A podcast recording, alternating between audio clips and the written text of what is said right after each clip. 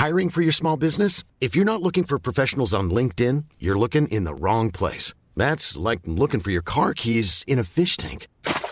LinkedIn helps you hire professionals you can't find anywhere else, even those who aren't actively searching for a new job but might be open to the perfect role. In a given month, over 70% of LinkedIn users don't even visit other leading job sites. So start looking in the right place. With LinkedIn, you can hire professionals like a professional. Post your free job on linkedin.com slash people today.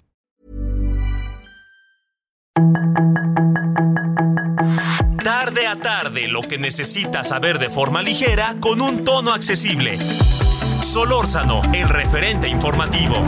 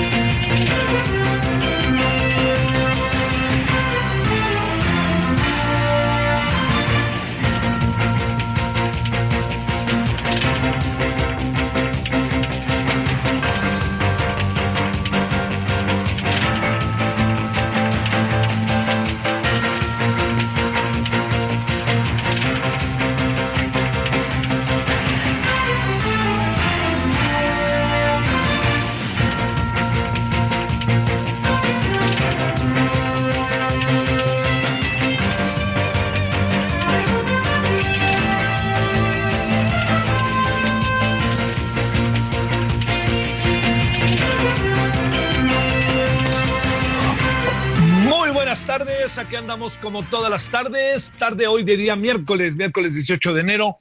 Le agradezco que nos acompañe en una tarde en donde me da la impresión de que no se ha ido el frío, ¿eh? Invierno todavía no acaba, pero hace menos frío que otros días. Y estamos en el 98.5 de FM Heraldo Radio, agradeciéndole profundamente que nos acompañe. Eh, en nombre de todas y todos, estamos en el referente y estamos en todas las plazas que nos es posible a lo largo y ancho de todo el país. Bueno, ¿cómo va su día miércoles? Espero que bien, mitad de semana. Eh, mire, eh, el día de hoy en la mañana, así como eso de que será de la una, una y media, tuvimos una conversación que en lo personal me parece muy interesante. Una conversación con la jefa de gobierno de la Ciudad de México, Claudia Sheinbaum. Eh, hubo un tema que, que ahorita alguien me hizo la referencia, me dijo, oye, le preguntaste de esto y no se lo pregunté. Pero me parece que es un tema que está muy claras las posiciones. Pero hablamos de todo, ¿eh? Hablamos de todo, hablamos de si todo lo que hace es lo que hace López Obrador, lo que ella hace es lo que hace, lo que hace López Obrador es lo que ella hace. Hablamos de la seguridad del metro, cuánto tiempo va a estar la Guardia Nacional en el metro, por qué la Guardia Nacional y no la policía. Usted puede estar a favor y en contra de estas posiciones. Y me parece que eso forma parte de pues, los procesos de pluralidad. Ella es la gobernante y ella tiene que tomar decisiones. Reconozco que nosotros, usted, yo, los ciudadanos, podemos decir lo que queramos, pero quien tiene que tomar las decisiones es la última puerta para parafrasear a ese personaje que en lo personal me parece tan interesante como es Felipe González, quien fuera presidente de España. Entonces, lo que pasó hoy fue, a mí me parece que de esos ejercicios que, que son muy interesantes, que se convierten en muy atractivos y que de repente pienso que, a ver, que la 4T eh, no, no, no, no ha entrado en esos terrenos del intercambio de las ideas. O sea, yo entiendo cómo manejan la comunicación social, me parece que además están cargados de atavismos que tienen su razón de ser. A lo largo de muchos años hemos vivido una comunicación social, medios eh, con tendencias unilaterales, no todas, no todas, me parece que no tiene mucho sentido hablar de que hay una tendencia unilateral en el periodismo en los últimos años. Yo difiero del presidente López Obrador.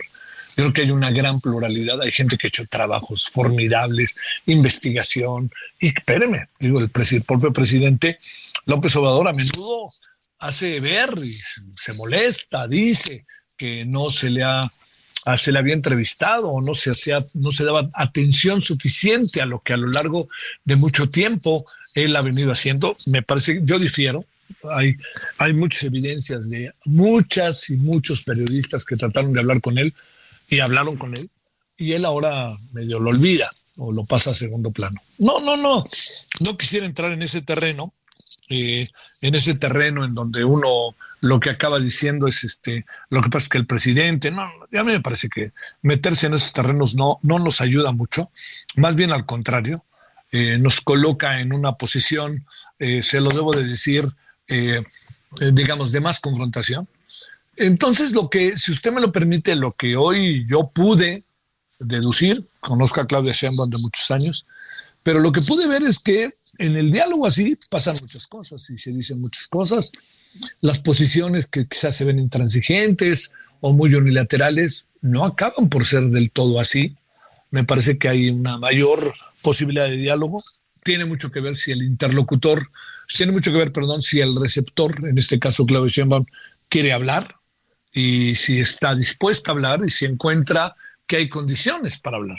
Esto, esto último es muy importante, ¿no? O sea, eh, hay que crear condiciones para que eh, una persona con la que uno habla, pues se siente en confianza de que va a decir lo que va a decir.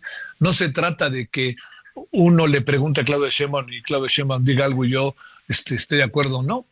Eso pasa como a segundo plano, me parece. Lo que está en primer plano es lo que piensa usted. O sea, uno pregunta pensando por dónde pueden ir las cosas y entonces hay una respuesta.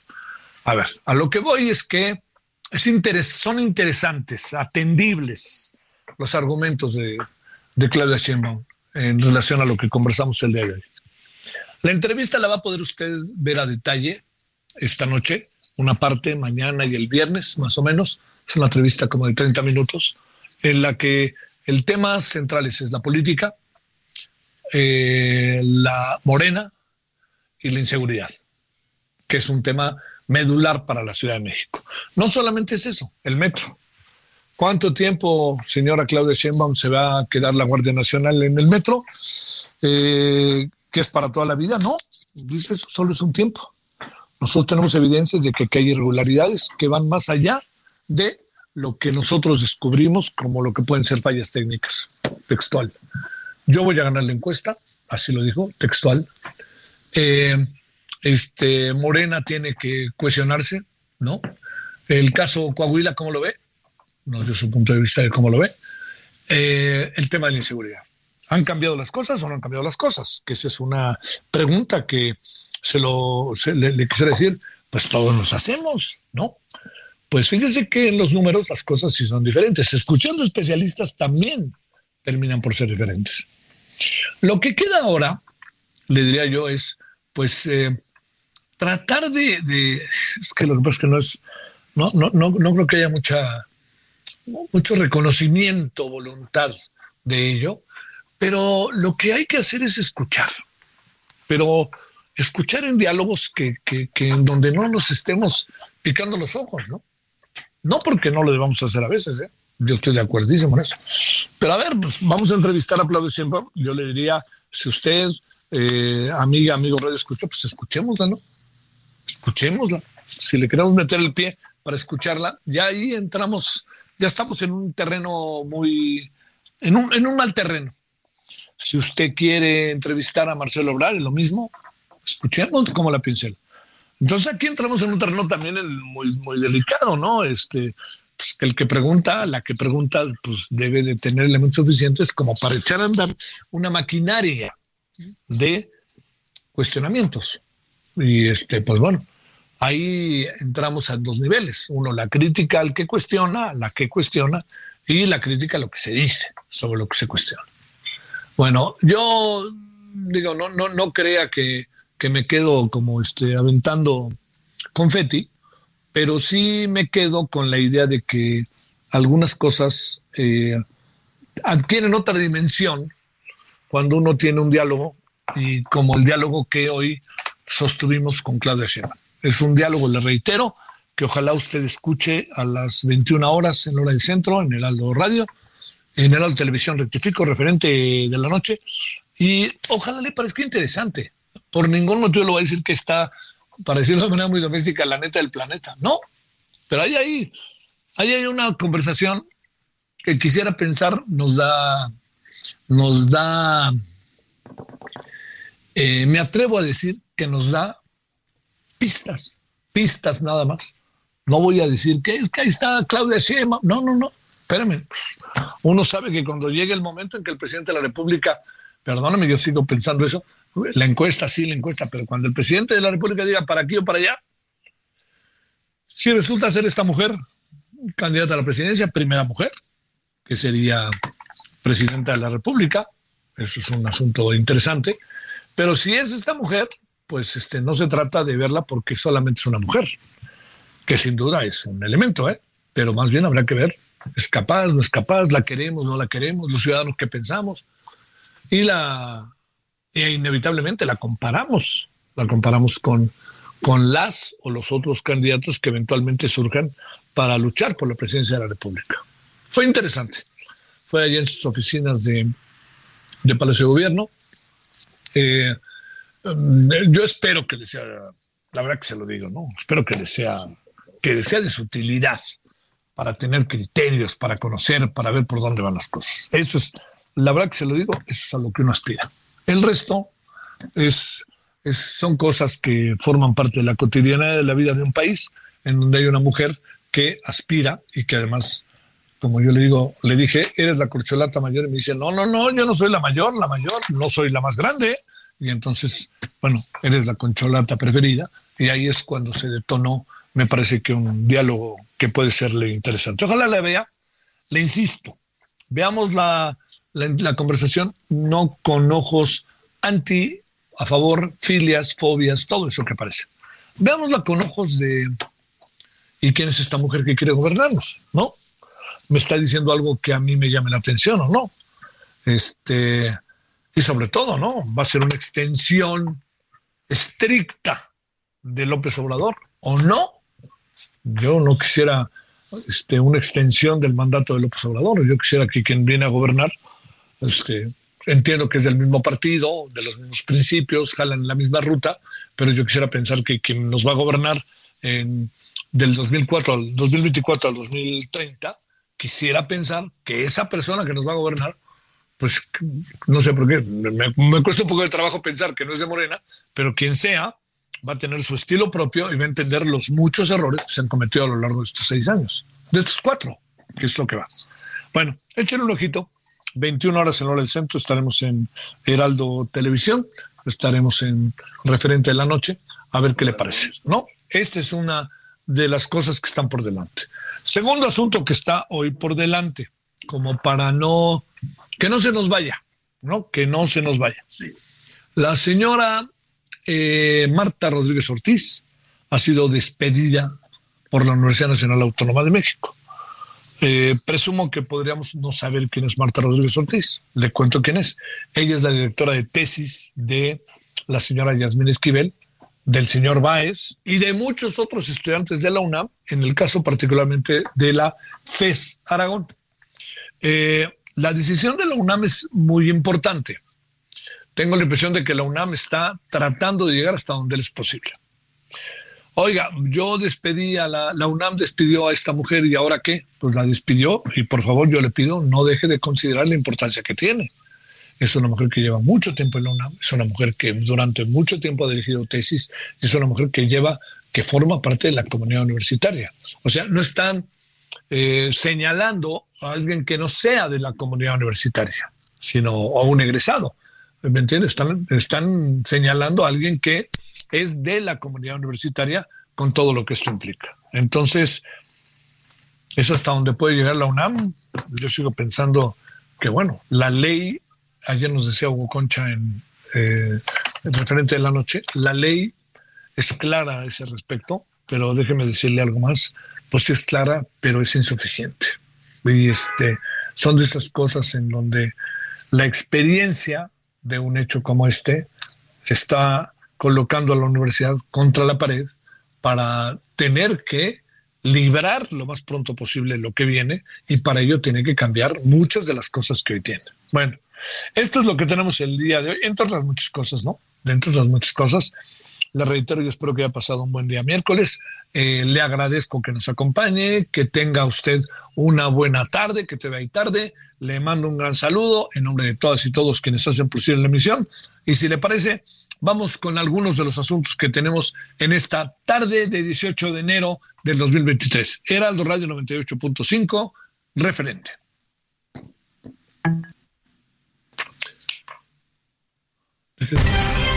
Solórzano, el referente informativo. Oigan, amigos de Lealdo Radio, ¿sabían que más de 30 millones de personas guardan sus ahorros en casa? Y eso es muy peligroso. Aparte de que aumenta el riesgo de pérdidas y robos, tu dinero va perdiendo valor por la inflación. Es mejor una institución confiable y regulada que pague buenos rendimientos.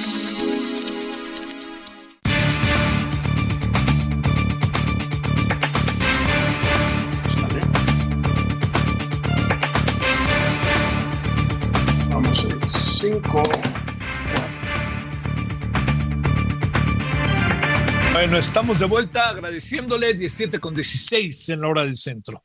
Le agradecemos a Javier Martín Reyes, investigador en el Instituto de Investigaciones Jurídicas de la UNAM, pues para hablar del tema que, como yo me atrevo a decir, tiene mucho de papa caliente, que es el de la tesis plagiada. Javier, ¿cómo has estado? Muy buenas tardes, ¿cómo te ha ido?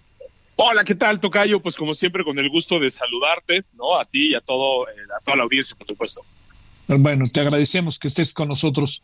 A ver, se van tomando decisiones y hoy se dio a conocer incluso que eh, la propia, eh, bueno, que la señora, la profesora este, Marta Rodríguez Ortiz ha sido virtualmente, bueno, ha sido despedida de la UNAM, este, pero también además como que se da a conocer que en, en lo que han sido las indagatorias, que la directora de tesis, eh, de alguna u otra manera, coloca como primera en cuanto al desarrollo de la tesis a la propia Yasmin Esquivel. Por lo menos esa es la impresión con la que me quedé. A ver, echemos a andar el tema en función de las premisas y de las cosas que han venido pasando en las últimas 24 horas, Javier. Sí, a ver, yo, yo te diría, y, creo que tienes toda la razón, creo que aquí es muy importante, Javier, tener claro un poco cuál ha sido la secuencia de los eventos. Yo te diría, la primera premisa es que ya hay una resolución del Comité de Integridad Académica y Científica de la Facultad de Estudios Superiores de Aragón, que dice con todas sus letras, no solo que si hay plagio, que es algo que pues ya todos sabíamos y de la mera comparación de los documentos se puede constatar, sino que la responsable había sido eh, Jasmine Esquivel, ¿no? Eh, yo creo que esa es una definición de la instancia que le tocaba revisar el caso y digamos, y hasta que esa decisión no sea revocada, es decir, no sabemos si la ministra Esquivel va a presentar eh, amparos o algún otro tipo de recursos para combatir esa eh, resolución, incluso en días anteriores, ¿no? Eh, bien lo sabes, ahí en una bancatera incluso dijo, no, pues a mí nadie me ha notificado nada, ni me llamaron a procedimiento, es decir, hay una bola, ¿no? De, de argumentos creo que poco relevantes, pero ahí, ahí está esa decisión. Ahora, Hoy hay una segunda decisión, déjame ponerlo así, ya no en el ámbito estrictamente de la ética académica, sino una, una resolución que tiene incidencia en la situación laboral de la hoy ex profesora. O sea, es decir, lo que hoy informa la UNAM es que del día de ayer ya se resolvió un procedimiento al interior de la UNAM donde ya no se evaluó nada más el tema del plagio y la responsabilidad individual, que fue lo que hizo el comité, sino que se hizo una evaluación de la responsabilidad que había tenido la directora de tesis. Y lo que dice el comunicado que se conoció el día de hoy es que por esas graves faltas en las que incurrió eh, la profesora, por atentar en contra de valores universitarios, se había decidido rescindir el, el contrato. Hay una parte del comunicado, Javier, que yo diría, creo que es ambigua, en el sentido de que, como bien mencionabas, dice algo así como que sobre todo o considerando también que la propia profesora reconoció haber dado a conocer la tesis de una alumna a otra, otra persona. Eso ciertamente, Javier, creo que resuena mucho con la defensa que ha hecho la propia Yasmín Esquivel, ¿no? Es decir, que ella lo, que ha dicho Yasmín Esquivel es que su directora, de manera incorrecta, le prestó o le enseñó su tesis de licenciatura a la otra persona, Edgar Ulises Báez, y que por eso entonces ella es la, la redactora original. Yo de la pura lectura del boletín, por eso creo que sería muy importante conocer como tal la resolución, Javier, y no solo el, boletín. A mí no me queda claro si, es, si eso implica que la UNAM está, déjame ponerlo así, como convalidando la versión de Yasmín Esquivel, yo querría pensar que no es así, o que si solo es uno de los elementos que se tomó en consideración para decir, hombre, pues independientemente de quién haya plagiado a quién, aquí la profesora reconoce algo que es indebido, porque ciertamente, digamos, todos sabemos que no es correcto, ¿no? Que si un profesor tiene una tesis que está en proceso de elaboración, se la pase a otro alumno, digo, eso ya es discutible, pero sobre todo, Javier, que después otra persona llegue y presente exactamente la misma tesis. Es decir, eso es lo que es claramente inaceptable, ¿no? Y no solo son dos, de hecho son, son cuatro, ¿no? Entonces, yo te diría, yo leería con cautela esa parte del, del, boletín y creo que sería muy importante conocer específicamente cuál fue el razonamiento de la, de la UNAM, porque lo cierto, y para mí lo jurídicamente relevante es eso, Javier, es ahí está ya la determinación del comité que dice con todas sus letras que quien plagió fue Yasmín Esquivel Moza. Eh, a ver, a ver, a ver, este es un asunto, Javier, de enorme relevancia, porque eh, muchas de las impresiones que acaban quedando es que la UNAM empieza a moverse hacia una especie, utilizar esta palabra, ¿eh? exoneración de la ministra. ¿Tienes esa impresión? ¿Hay muchas presiones? ¿Qué crees? A ver, yo, yo te diría, creo que aquí hay, déjame ponerlo así, dos involucradas directamente, o tres, ¿no? Seamos Edgar Ulises Báez, Yasmín Esquivel Moza y la directora.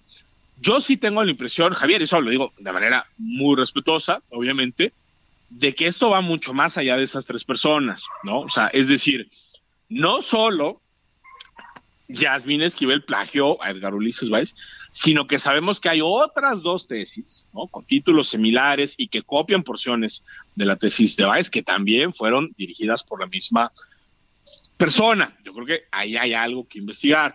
Eh, hay otros temas de tesis, eso también lo ha reportado eh, la prensa y personas especialistas que se han puesto a cotejar, que ya también, ¿no? han descubierto que hay más tesis. Entonces, Mira, yo no sé en este momento cuáles son los pasos subsecuentes que se vayan eh, a tomar. También sabemos, por ejemplo, ¿no? Si no mal recuerdo, ya no la FES Aragón como tal, sino la Facultad eh, de Derecho en un, en un comunicado informaba que también iban a analizar la situación laboral de la profesora, ¿por qué? Porque fue profesora ahí, porque también dirigió tesis, ¿no? Este, de licenciatura, no en Aragón, sino en ciudad eh, universitaria, ¿no? Entonces, yo creo que todavía no hay muchas cosas que no se han eh, resuelto y creo que todavía hay órganos diferentes de la universidad que en su caso se podrían este, pronunciar en, en, su momento, pero ciertamente comparto, no, digamos, eh, esa sensación de que la resolución que se termina tomando en el caso de Yasmin Esquivel, pues sí deja un sabor, pues francamente agridulce, ¿no? Porque por un lado se dice, sí se constata que existió el, plagio, pero al mismo tiempo se dice, en ese momento, 1987, que es cuando se cometió el plagio, no había como tal una norma específica para iniciar un procedimiento sancionador o en su caso para invalidar el título. No es decir, creo que esa determinación es lo que claramente está generando eh, como, como explicaciones, pero yo tampoco eh, diría Javier de que esto ya se acabó o que no habrá otros funcionamientos de, de, la universidad. Yo tengo la, impresión de que esto seguirá dando que hablar tanto en el ámbito universitario y sobre todo en el ámbito de la Suprema Corte de Justicia de la Nación, ¿no? Porque Yasmín Esquivel Moza se sigue presentando a las sesiones, sigue participando y sigue votando como si absolutamente eh, eh, nada pasara. Y la verdad es que yo creo que el costo, no solo a su reputación, que de por sí ya está bastante deteriorado, sino el costo que le está eh, pasando, la factura que le está pasando tanto a la Suprema Corte de Justicia como al Poder Judicial, creo que es muy alto y a mí se me haría eh, eh, francamente impensable de que pues este asunto no, no siga generando debate y polémica, porque cada vez que participe Yasmín Esquivel, cada vez que vote Yasmín Esquivel, y sobre todo cada vez que su voto sea definitorio, creo que esto seguirá generando muchísima polémica. Muy bien. Javier, te mando un gran saludo y el agradecimiento que estuviste con nosotros aquí en el referente. No, hombre, ya sabes que siempre un gustazo, Javier. Te mando un abrazo muy fuerte también de vuelta. Para ti, muchas gracias. Bueno, vamos a la pausa Eh, ¿Qué piensa usted de que no se pueda usar estos eh, muñecos, sí, muñecos de López Obrador? Hay algo en la ley, ¿eh? No lo perdamos de vista. Pausa. El referente informativo regresa luego de una pausa.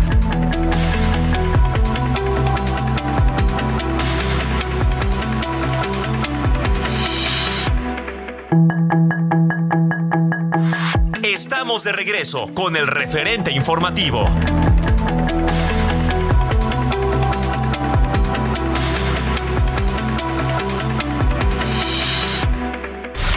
En el referente informativo le presentamos información relevante. La asesora de Yasmín Esquivel confesó haber compartido la tesis de licenciatura de la ministra de la Suprema Corte. Detienen a Ángel N., presunto feminicida de Dayan Yamil en La Laguna. López Obrador dejó abierta la posibilidad de que Joaquín El Chapo Guzmán regrese a México. El Instituto Electoral de la Ciudad de México urge a un diálogo con el Congreso para la ampliación de su presupuesto. Claudia Sheinbaum respalda que Gerardo Fernández Noroña y Ricardo Monreal sean corcholatas de Morena. Congreso de la Ciudad de México está a favor de la recuperación del Fondo de Capitalidad para invertir en el metro. Afectó el estímulo a gasolina, significó pérdidas de 387 mil millones de pesos. Dólar alcanzó nuevo mínimo al cotizar en 18.56 pesos. Murió el ministro del Interior de Ucrania al desplomarse su helicóptero. Solórzano, el referente informativo. Ayer se fue, tomó sus cosas y se puso a navegar. Una camisa, un pantalón vaquero y una canción. ¿Dónde irá? ¿Dónde irá? Se despidió y decidió batirse en duelo con el mar y recorrer el mundo en su velero y navegar, na, na, na, navegar. Y se marchó y a su barco le llamó. Millions of people have lost weight with personalized plans from Noom, like Evan, who can't stand salads and still lost 50 pounds. Salads, generally, for most people, are the easy button, right? For me, that wasn't an option. I never really was a salad guy. That's just not who I am. But Noom worked for me. Get your personalized plan today at Noom.com. Real Noom user compensated to provide their story. In four weeks, the typical Noom user can expect to lose one to two pounds per week. Individual results may vary. libertad y en el cielo descubrió gaviotas y pintó estelas en el mar. Bueno, este es José Luis Perales. Eh, de repente pienso que a lo mejor no hay una suficiente, un suficiente reconocimiento para este, como se decía en aquel tiempo y se sigue diciendo, cantautor, porque vienen de una España atosigada, dictatorial, y de repente empiezan a contar cosas, ¿no? Empiezan a contar cosas que, que van narrando, pues de la misma manera en que Joan Manuel Serrat como precursor, pues se convierte en el personaje central, ¿no? Generacionalmente. Pero José Luis Perales, pues no sé, no, no, no, no. La verdad, la verdad, no era malo, ¿eh?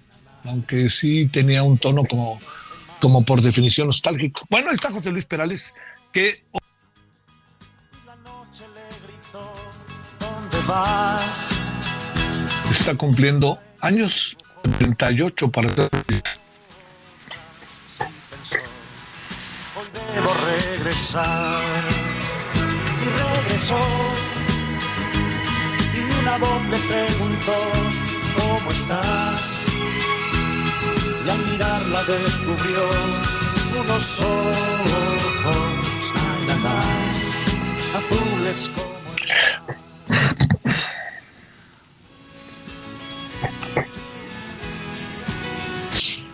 ¿Ya? Bueno, aquí estamos ya, seguimos aquí, estamos de vuelta. Eh, ahora son las 17.34 en la hora del centro. Estamos a través del Aldo Radio 98.5 referente. todo el equipo, su servidor Javier Solórzano, le acompaña esta tarde. Bueno, a ver, eh, los antecedentes de la siguiente conversación. Un magistrado del Tribunal Electoral del Poder Judicial de la Federación defiende la prohibición de usar muñecos de AMLO en campañas. El señor Mario Delgado, que está desatado, dice que es ridículo. Eh, pero el magistrado del tribunal defiende la prohibición. A ver, ¿qué le parece? Este, y además la defendió a través de un personaje muy interesante ¿eh? del tribunal, que es Felipe de la Mata. Bueno, ¿qué le parece si hablamos del tema? ¿Hasta dónde debe llegar? ¿Esto es ridículo? ¿No es ridículo? ¿O por qué llegamos a esto si es ridículo? Que esa es la otra parte de la película. Benito Nasif, profesor de la División de Estudios Políticos del CIDE y con una gran experiencia en temas electorales, incluso fue consejero electoral. A ver, Benito, gracias, ¿cómo has estado? Hola Javier, muy buenas tardes, me da mucho gusto saludarte a ti y a todos los que nos escuchan. Te lo agradezco yo, ¿cómo has estado Benito? ¿Bien?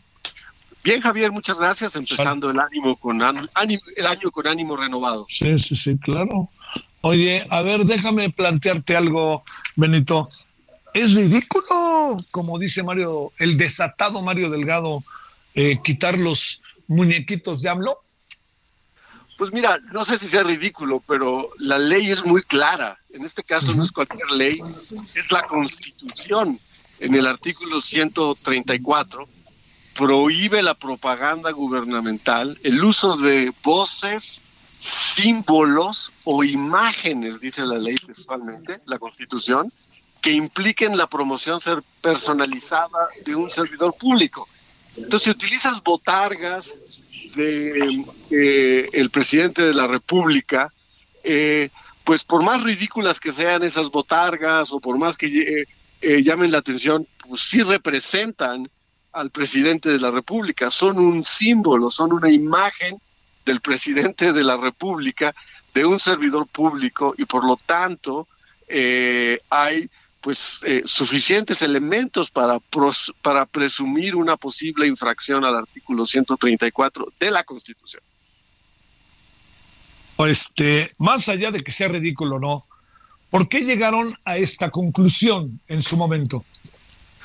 Pues eh, fue la, esto se introdujo en la Constitución después de la reforma de 2000 eh, de 2000 de 2007 ¿sí? En, en el año, me parece que fue en el 2008 cuando se introdujo esta reforma, eh, recibió el apoyo unánime de las fuerzas políticas representadas en el Congreso, eh, entre ellas eh, el partido en el cual el propio presidente de la República, quien es hoy en día presidente de la República por Morena, militaba, que era el PRD. Entonces, una regla que, se, eh, que, que fue producto de un amplio consenso de todas las fuerzas políticas, en la cual en su momento el presidente de la República, Andrés Manuel López Obrador, participaba de ellas. Cuando un personaje como es el presidente del partido político, que en otro momento, con otro nombre de partido, pero ese partido se oponía a este tipo de medidas y coloca los amlitos en su conferencia de prensa en buena medida para pues para decir, oigan, a mí me vale, ahí les voy y dejen de joder. Pues eh, acuérdate que cuando toman posesión del cargo, eh, todos los servidores públicos, incluyendo el presidente de la República, pues juran guardar y hacer guardar la constitución y las leyes que de ella emanen. Entonces, eh, pues es una pena que una vez que te sientes impune, porque no pueden imponerte ninguna sanción, eh, eh, pues pases por encima de las, te pongas por encima de la propia Constitución. Eso creo que a todos lo vemos con preocupación, eh, Javier. De acabar esto, hay una multa o hay qué, porque va a ser un juego de vencidas, porque al final podrá decir lo que quiera el tribunal, pero pues va a estar siendo violada la ley y por más que de repente diga algo la ley, a lo mejor Benito, pues ni la van a voltear a ver.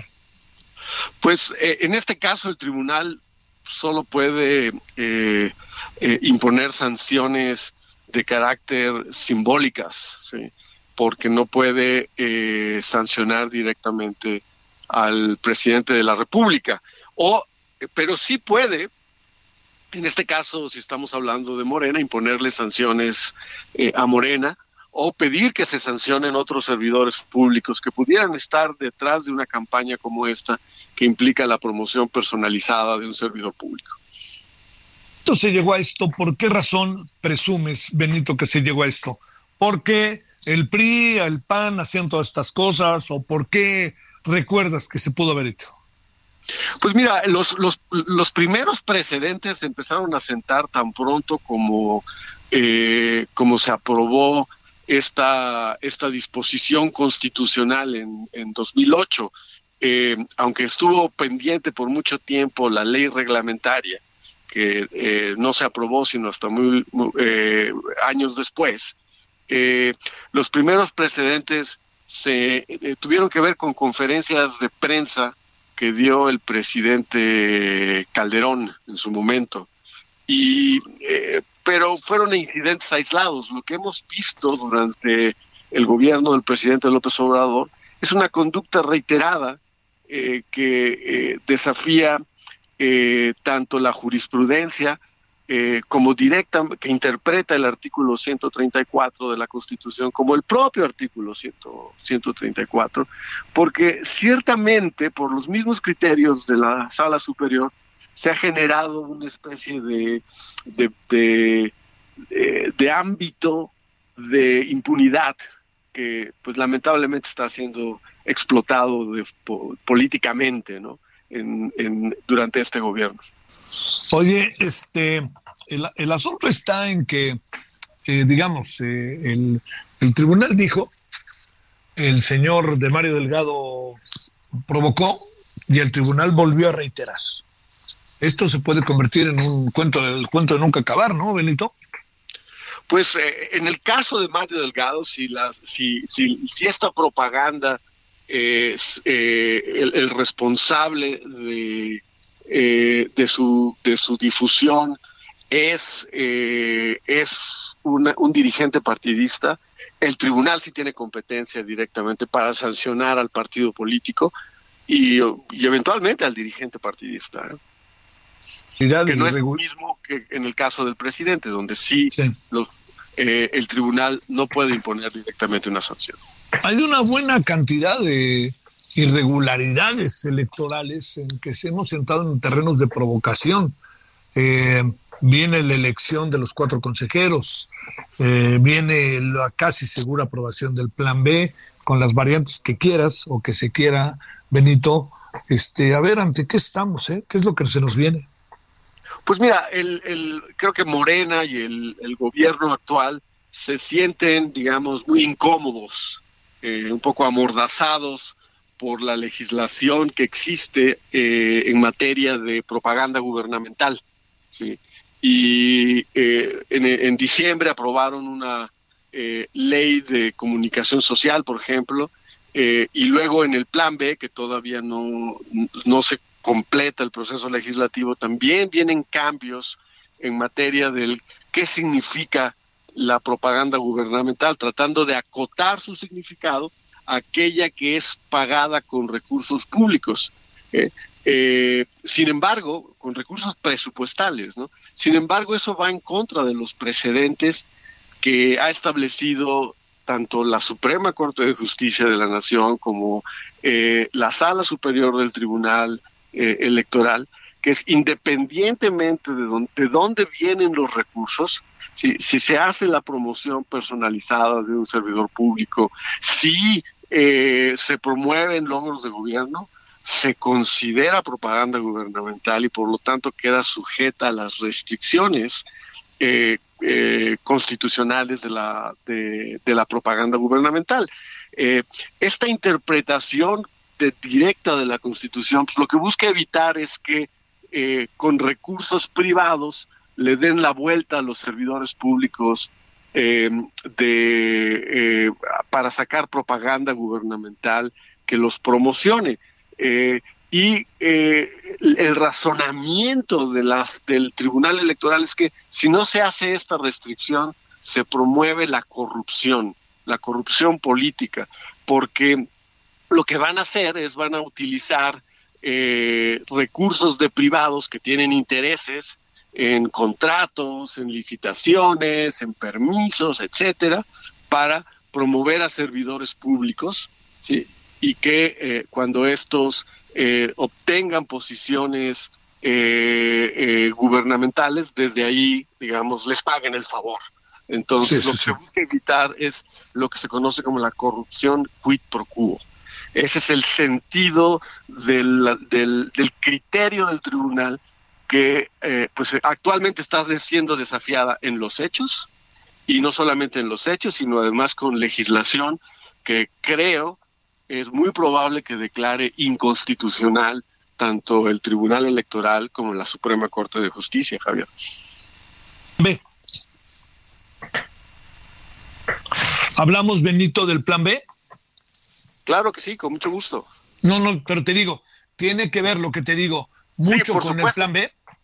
Eh, eh, está incluido en el plan B. Sí. Eh, forma en, en el plan B modifica diferentes este, disposiciones legales en materia electoral.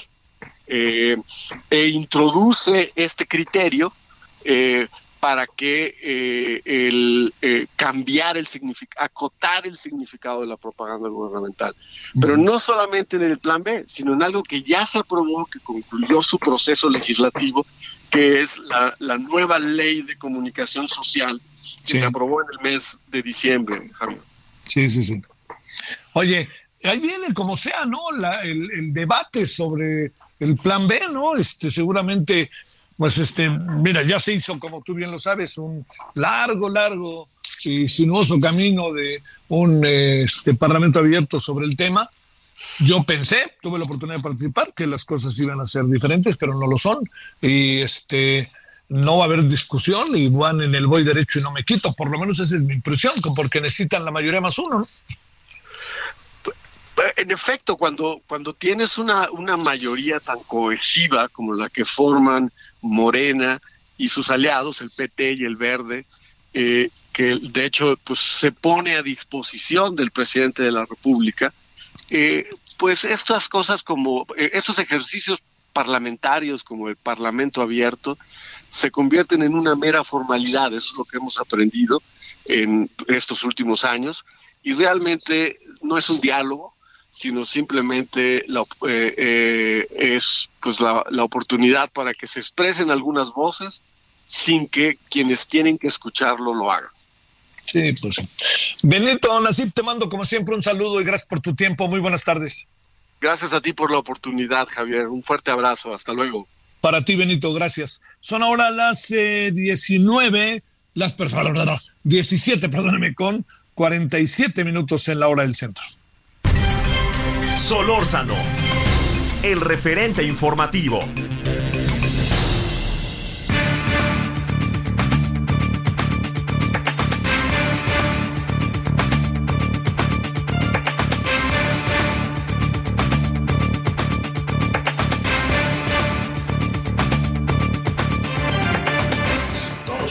Vamos a cerrar la emisión de hoy con un tema que, que está causando cada vez eh, más, eh, más, yo le diría, está siendo cada vez más conflictiva la vida del centro turístico más importante del país en términos de los turistas nacionales. Me refiero a Acapulco. Resulta que cada vez hay mayores extorsiones por derecho de piso eh, y de repente no crea que esto pasa por grandes comercios, sino incluso por pequeños permítame la expresión que durante mucho tiempo hemos tenido como código, changarros. Bueno, le hemos pedido hablar de este tema, por dónde andamos, de qué se trata, qué es lo que está sucediendo a Javier Oliva Posada, especialista en temas de seguridad. ¿Cómo estás, Javier? Muy buenas tardes. ¿Qué ¿Cómo estás? Feliz, feliz año todavía, mucha salud y pues aquí a la orden, muchas gracias. Bueno, este, antes de que entremos a eso, como universitario, te lo pregunto, de universitario a universitario te lo pregunto, ¿qué piensas así de bote pronto del tema de la tesis, eh, Javier? Bueno, mira, eh, lo, que, lo que pasa es que yo he estado eh, participando ahí en, el debate en el Twitter, pues ese, ese viejo debate entre, entre la ética del bien público y el ejercicio del poder, ¿no? Es decir, eh, me parece que cuando hay evidencias de una un acto flagrante de violación de principios universitarios, de honestidad intelectual, lo mismo que pasó con Gertz Manero, ¿no? Cuando se le dieron el nivel 3 dentro del SNI, pues eh, me parece que lo que se esperaría en una actitud juiciosa y prudente pues sería la renuncia, ¿no? Pero pues tienes hasta el secretario de Gobernación, este, pues en actitudes francamente beligerantes en su comunicado señalando que el rector rehuye a, sus responsabilidades, en fin. Y sí me parece que puede ser el vehículo que estaba buscando el gobierno para meterse en la autonomía de la, de la UNAM, ¿no? Me parece que va a ser justo al contrario, que recurra a eh, está plagiando una tesis es una investigación finalmente, pues aquí vemos que está... A ver, Javier, Javier, si no te importa, Javier, déjame interrumpirte, si no te importa, porque estamos teniendo, de repente se oye como muy cortada la conversación. A ver si en cabina me hacen favor de, de allá, ¿no? Al fondo de la cabina, si nos hacen el favor de, de rápidamente asegurar la conversación con, con Javier, porque se estaba perdiendo, ¿no? Alcanzábamos a escuchar, algo escuchamos, pero no de manera tan nítida, tan nítida para tener plena claridad sobre lo que nos estaba queriendo decir. El tema era Acapulco, Seguridad Nacional, pero con él como universitario, maestro de la universidad, le estábamos planteando el tema que tiene que ver con el, eh, este, la tesis plagiada. Eh, Javier, mm, se oía, pero no tan bien. A ver si no te importa, haznos un resumen de lo que nos estabas diciendo y entramos ya directamente con el tema de la seguridad Acapulco. Sí. Sí, rápidamente, se trata de un muy antiguo debate entre la ética del funcionario y el ejercicio del poder, ¿no? En otras en otras circunstancias, bueno, en estos días creo que ayer o antier renunció la la ministra de Defensa de, Alemania por algunas cuestiones de carácter presupuestal y de defensa personal. Eh, yo he sabido de dos casos de primeros ministros sudcoreanos que se han suicidado por este, en un caso fue por sospechas de corrupción y el más dramático fue cuando se hundió aquel, aquel barco turístico con decenas de estudiantes que estaban terminando el bachillerato y pasando a la universidad y el primer ministro se suicidó, ¿no? Por, por, la cadena de incompetencias fue subiendo. Entonces me parece que estamos justo en esa en esa tesitura en donde pues el, el argumento de la honestidad, el, el argumento de la consistencia de los funcionarios públicos, pues ni más ni menos que en la en la estructura del Estado mexicano que imparte que, que administra e imparte la justicia, pues me parece una situación francamente de debilidad estructural del Estado mexicano. Ni siquiera es un asunto del gobierno en turno, sino una forma de hacer la política en México. Una breve opinión sobre el tema Acapulco, Javier. Pues eh, que eh, desafortunadamente parece que se está tomando la ruta que estaban buscando algunos círculos del gobierno para afectar la autonomía de la universidad, en el entendido en que en este año, en noviembre, tenemos relevo de rector, en, el entendido de que ya cumplió su segundo periodo el doctor Grago Winchers.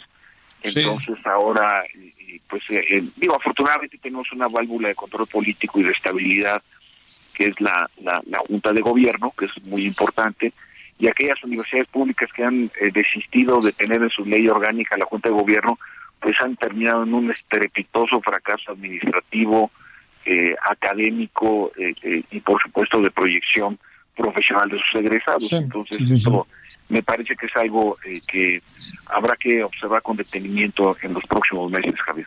Oye, para cerrar muy en breve, si se puede, se nos acaba el tiempo, Javier. ¿Cómo ves lo de Acapulco y el derecho de piso? Bueno, esta foto dramática de una, imaginemos una señora vendedora de, de agua eh, ambulante que seguramente con eso mantenía a sus hijos o a, a sus padres, no sé, porque detrás de esas historias siempre hay una dosis muy importante de drama y por no pagar no sé cuánto le hayan pedido, pero pues, deben de haber sido unas decenas de pesos y que acaben con su vida, ¿no? Y no solamente eso, que quede impune, ¿no? Entonces, el, la, la, extorsión, que, está, que es uno de los eh, considerados delitos de alto impacto, pues se ha ido se ha ido extendiendo, no eh, se ha ido manifestando sobre todo en las zonas densamente pobladas, como es el caso del municipio de Acapulco y que pues lo, lo podemos ver también incluso en los hackeos a las cuentas de WhatsApp, por ejemplo, donde eh, piden a, al directorio del, del afectado que depositen dinero porque tiene un problema. Es una forma suave de extorsión, pero no deja de ser crimen organizado, ¿no? Entonces eh, estamos en una ante una proliferación de este delito verdaderamente notable, Javier. Te mando un gran saludo, Javier Oliva. Gracias. Igualmente, gracias a ti, Javier. Hasta pronto. Gracias. Bueno, nos vamos. 21 horas en hora del centro estaremos abusados. 21 horas en hora del centro estaremos con lo de la entrevista con Claudia Sheinbaum y estaremos con otros asuntos. Ojalá nos acompañe el referente de la noche. Pásela bien, todavía hay tarde, hasta el rato. Hasta aquí Solórzano, el referente informativo.